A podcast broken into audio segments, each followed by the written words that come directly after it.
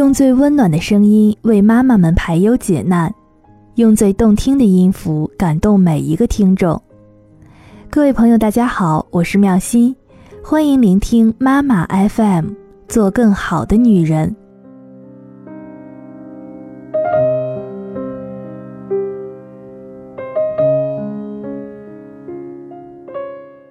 今天分享的这篇文章来自沈佳慧。不同的年龄去旅行，都会有各自不同的能见度和收获。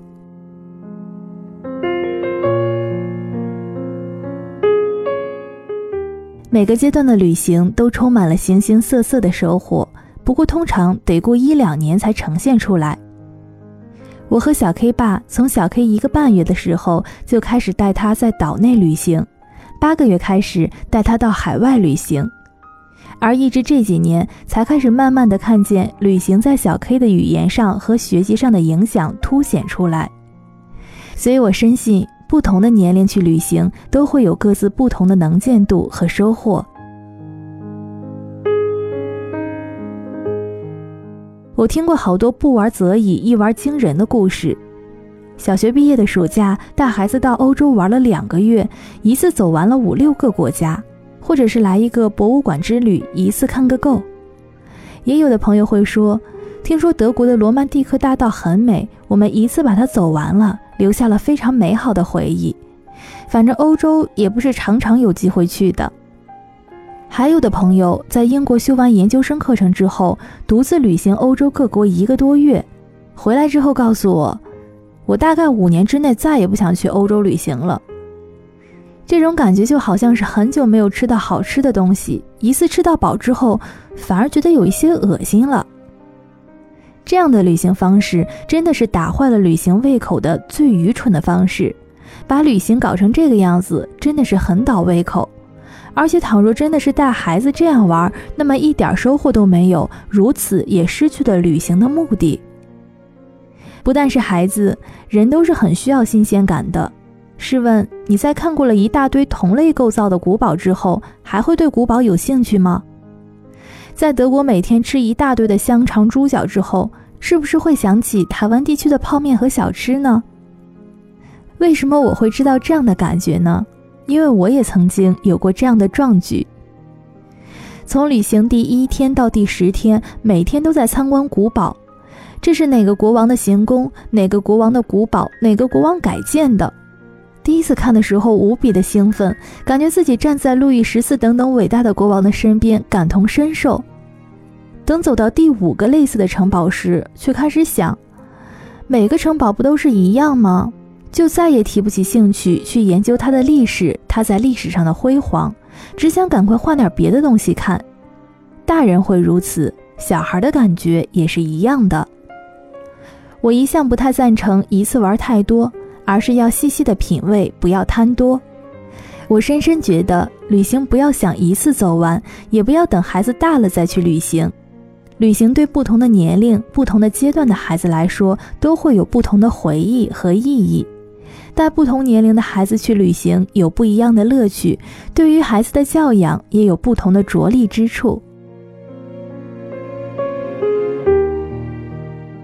比如说，小 K 三四岁的时候。我喜欢带他到动物园去海边度假玩水，去看野生动物，爬山，到森林里走走，到清静的农场去看小羊，去看剪羊毛秀。甚至我们到海外旅行，我们也会挑一些午后的公园时光来给小 K，让他和其他国家的小朋友一起玩，增添了许多旅行当中的乐趣。孩子开心，我们也可以趁着这个时候解除一些生活奔波的疲惫。后来小 K 再大一点儿。就可以带他去一些有主题性的博物馆，听音乐会、看展览，偶尔看看足球比赛。此时，小 K 对街头的一些表演充满了兴趣，因此各种活动都可以慢慢的让他一一的参与。在这样不断转换的旅行模式之下，几年之后，我发现小 K 对新鲜的事物充满了兴趣，以及想要追根究底的动力。像是他喜欢博物馆。所以现在在旅行之前，会上网找出我们即将旅行的地点有什么样的博物馆是他想去参观的，还会在网络上去找地图打印出来带在身边。三岁之前的旅行，小 K 连外国的小孩玩什么、吃什么零食都充满了兴趣。幼儿园时期，对于户外运动，像游泳、骑自行车、滑雪、溜冰、直排轮充满了兴趣。也因为旅行时从事这些活动，认识了许多外国的朋友。认识字之后，参加解说性的行程，诸如皇宫参观、参观欧洲地底盐矿，他都是非常有兴趣。同时，也是在这样的小团体中，学会如何和不同文化的人互动，并知道该注意的礼节。每个阶段的旅行都充满了形形色色的收获，不过通常得过一两年才呈现出来。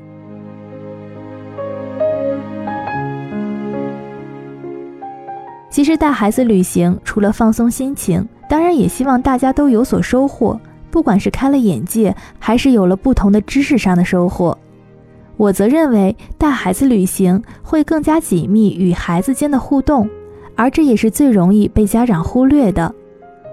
如果把行程安排得太紧凑，同类型的玩法太频繁，那就失去了旅行所带来的乐趣和意义，而且也大大的减少了亲子互动的时间。大概一周之后呢，就想回家了。玩儿就是要启发孩子去探索的乐趣，所以不能够一次玩个够。因为吸收不了，而且只是匆匆的一瞥，当个不驻足的旅人，感受不到不同的生活。现在许多大企业都会不定期的举办一些团队建设的活动，离开市区到一个度假村去开会，有些国际公司甚至是到海外的某一个城市或者岛屿去开会。这和带孩子旅行的道理是一样的，是为了用轻松的氛围紧密彼此的关系，附带着也会有些其他知识上的收获，既有意思又有效果，何乐而不为？当然，我们没有那么多的假期可以不断的去旅行，所以除了寒暑假之外，平时周休二日也可以计划到处走走，和孩子来分享旅行的乐趣。不同的年龄。即使旅行到同一个地方，也可以玩出不同的想法。我常想起小 K 小的时候，带他四处旅行的时候，即便是海外的公园与其他的孩子玩耍，都可以有简单的收获。而当孩子越来越大，可以渐进式的由被动圈选到哪个地方旅行，改成让孩子主动参与提议，并且协助他们自己规划旅行行程。从一开始就有期待感和参与感，那么孩子会把整个旅程看作是一件非常重要的事。有了行前的丰富的准备，旅行当中也会倍增乐趣和意外的收获。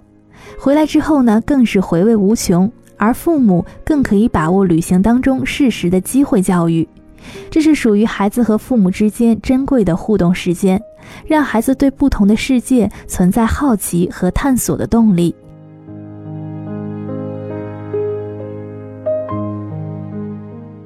让孩子在不同的年龄对世界、对各种事物抱着高度的新鲜感是非常重要的。还有不同的年龄该做不同的事儿，所以在不同的年龄去旅行就会有不同的收获。偶尔全家闲聊的时候，小 K 会突然的想起庐山的某一个温泉会所，会想起瑞士某一个小山丘上的牛铃声，会想起德国践行的某一个国家公园，想起夏威夷海滩上玩沙的时光。这些都是孩子拥有的最珍贵的回忆，和家人茶余饭后的话题。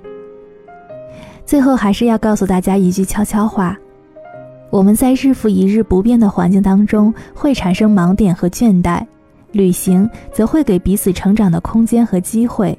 孩子如此，大人亦是如此。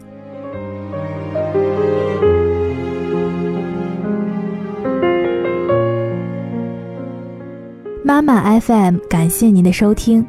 如果想要成为更好的女人，可以在微信来搜索公共账号“妈妈 FM”，关注我们的栏目。那本期就这样了，我们下期见吧，拜拜。